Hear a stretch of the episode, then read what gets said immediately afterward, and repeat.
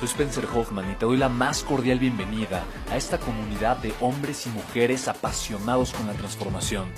Y es que sabemos que así tiene que ser la vida, habiendo tantos con la mente confundida y plomo en el corazón, desperdiciando su potencial y dejando su vida para después, para nunca.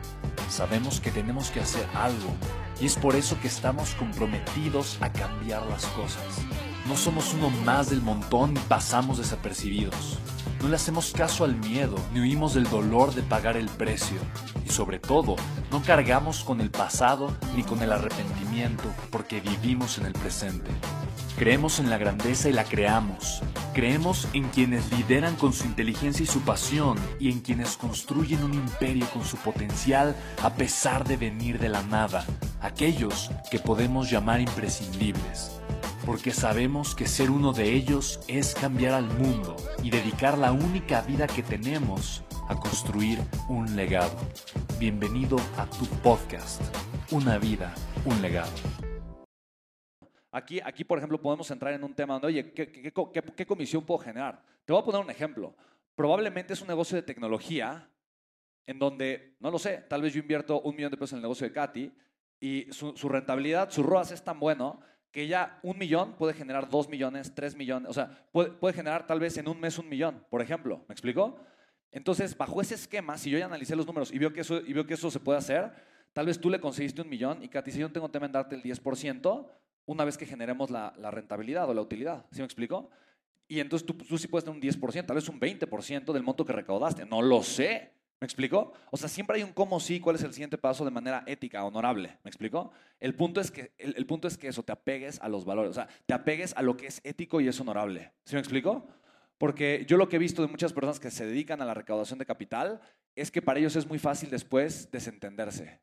Es como, ah, yo ya recaudé, ya le moché un porcentaje fuerte al capital de todos los inversionistas, puse en problemas al negocio, pero oye, no, el, el, el del resto es el negocio, ¿eh? O sea, no, yo solamente los contacté. No, el, de la bronca es el negocio, ¿eh? No, es el negocio. Y a la, y a la hora, uh, tú, tú, tú, tú, y hasta me mudo a, a vivir a otro país. ¿Sí me explico? Entonces, sí. Entonces hay que tener mucho cuidado, ¿vale? Buenísimo. Eh, Spence, ¿cómo eliges también el perfil de los inversionistas que quieres buscar?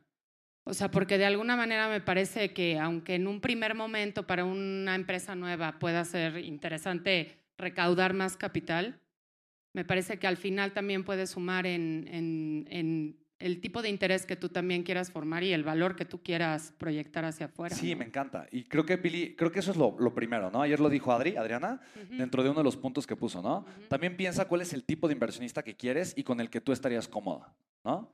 Entonces, tanto si vas a recaudar capital para tu negocio o para otro tipo de negocios, porque al final de cuentas, con los inversionistas que tengas vas a crear una relación. ¿Estamos, estamos de acuerdo, sí o no? Entonces, obviamente, y mira, a, nosotros nos ha pasado. Nosotros eh, pagamos cierta cantidad a una plataforma para estudiar y revisar que los inversionistas que lleguen no estén en una lista negra, que son los focos rojos que tienen muchas bases de datos para temas de lavado de dinero, etcétera, etcétera.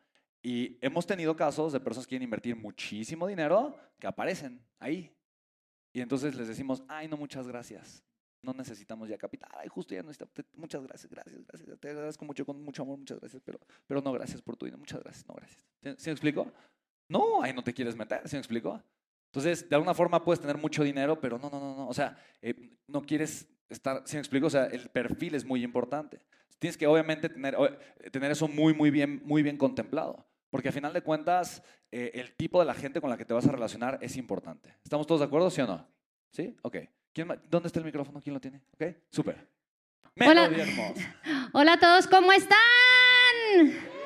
¡Wow! Muy bien. Bueno, me presento, yo soy Melody Andriano, amor, eh, y mi propósito es ayudar a emprender, a que emprendas con éxito encontrando tu propósito de vida.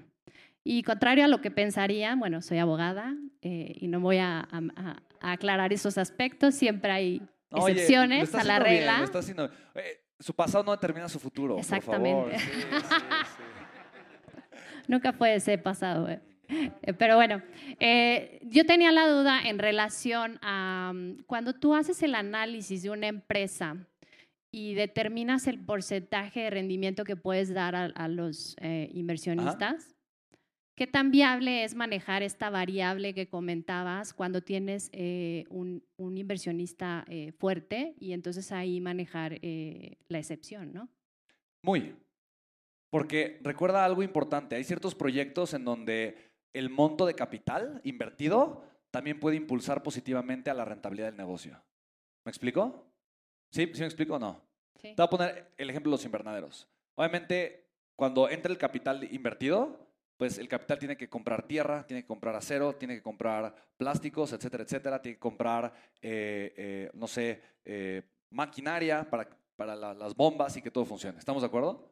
Entonces, obviamente, eh, normalmente pues va entrando el capital y conforme va entrando pues se va adquiriendo y eso hace que el tiempo de producción en invernadero sea de tanto tiempo. ¿Estamos de acuerdo? ¿Ok? ¿Qué pasaría si de repente entra un inversionista y dice, yo voy a aportar, no sé, 50 millones de pesos con lo que se pueden construir 5 hectáreas de invernadero y además el terreno, o sea, en, to en total se compra el terreno, se construye el invernadero y se compra toda la maquinaria. ¿Ok? Entonces, en primer lugar, la negociación de la compra del acero es mejor, se da un mejor precio, igual del plástico, ¿me explico? El tiempo de construcción es mucho menor porque todo se compra de jalón y por lo tanto el proyecto empieza a generar flujo efectivo mucho más rápido. ¿Sí me explico? Entonces, por eso, probablemente pueda haber cierta flexibilidad con probablemente eh, aceptar darle un poquito más. ¿Sí me explico? Siempre y cuando los números lo aguanten. Eso es lo importante. Ahora, ¿vale? cuando tienes muchos chiquitos, sí determinas un, un porcentaje y ese Sí. no lo variabilizas. Por supuesto. Ok. Y, y tiene que ser algo extremadamente realista, pesimista. Me explico de, de algo que sí se puede cumplir. Ok. y contemplar cuáles son los riesgos, ¿no?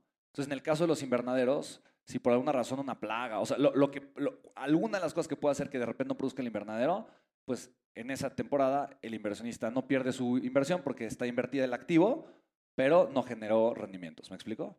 Ese es uno de los escenarios potenciales, ¿no? De, de riesgo, que es muy poco probable que eso pase, ¿me explico? Sin embargo, si pasa, se protege el capital de los inversionistas.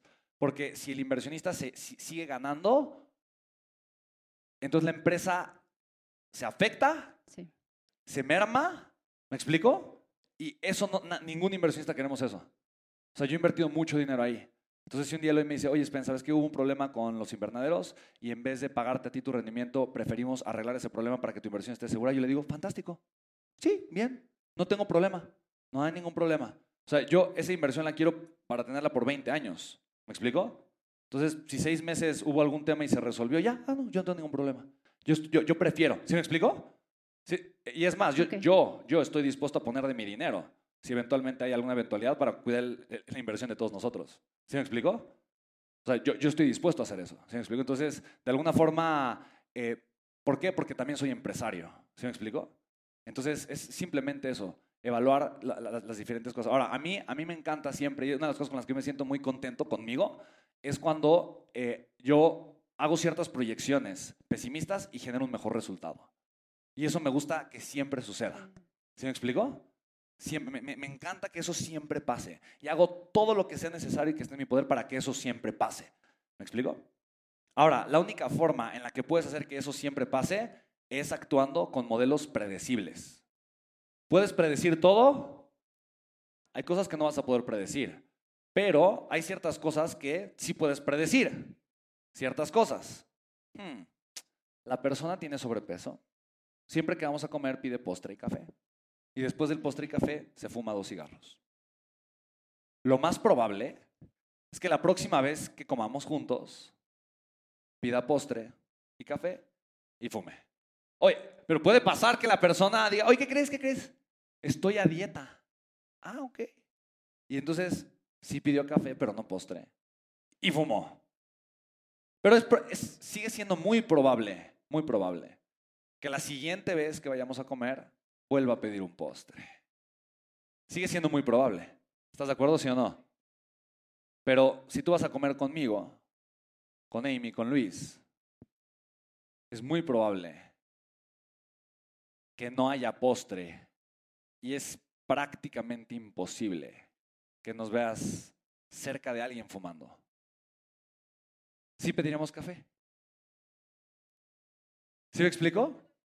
Pero Pero el pasado te puede ayudar a predecir el futuro. ¿Me explico? Eh, Entonces, ¿cuáles son las probabilidades de que nos veas a Amy, a Luis y a mí comiendo pastel? Son muy bajas. Y si alguna vez pasa, no quiere decir que la siguiente vez lo, lo- lo vayamos a volver a hacer. Entonces, el pasado te puede ayudar a predecir el futuro. ¿Estamos de acuerdo, sí o no? ¿Hay excepciones? Sí. Pero normalmente, digo, si eventualmente pasa una de esas excepciones, muchas veces puedes resolver ciertas cosas. O sea, no quiere decir que esa excepción vaya a ser la constante. Tienes que ser observador. Un buen inversionista es un buen observador. Un buen recaudador es un buen observador. Un buen empresario es un buen observador.